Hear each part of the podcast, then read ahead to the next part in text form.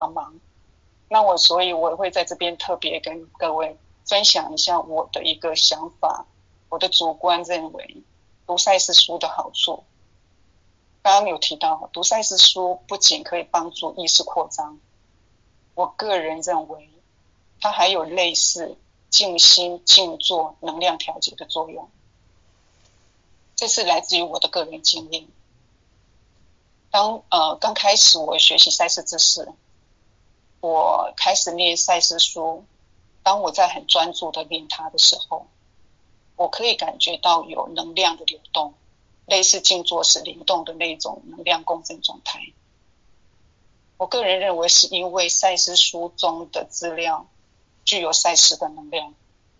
就好像赛斯啊曾经写写写给读者的信有提到。他的能量可以啊，借由他的信传到读者身上，所以同样的道理，赛斯书来自于赛斯能量的一个传导，所以我个人认为读赛斯书同样会有这样的一个作用。赛斯也提到过，当你在读赛斯书的时候呢，不是只有自我在读。他也给我们内在的自己在读，所以当你有所体悟的时候，自自我与多次元的能量共振。所以，如果你有他感读读到体悟的时候呢，你的这个能量共振的状态会更加的明显。还有，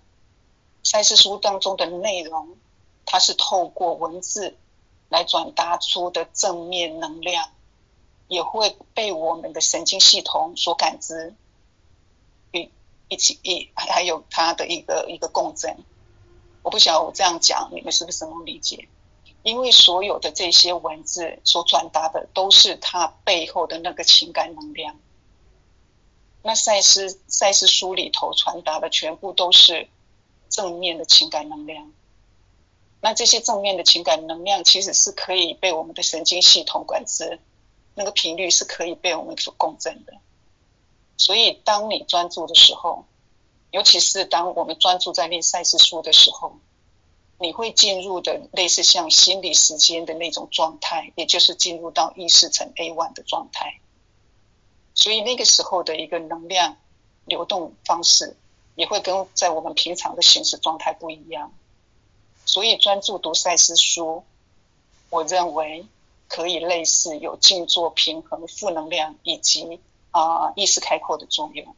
因此我强烈的建议一定要去念赛事书，可以从个人实相本质先读，因为这本书对我们自我的了解跟改善生活是最直接的。那读赛事书的方法不用急，如果有不懂的地方，也不要强迫自己一定要马上了解，你可以继续往下念。你就会懂，因为我发现到说赛诗的表达方法常常是先呃提出一个结论说明，那有些时候呢也可以从嗯前后的前后文对照可以得到了解，但是重点呢是要用心去读，去感受，再去思考，再去理解，你就会有体悟。这是我的一个经验，提供大家参考。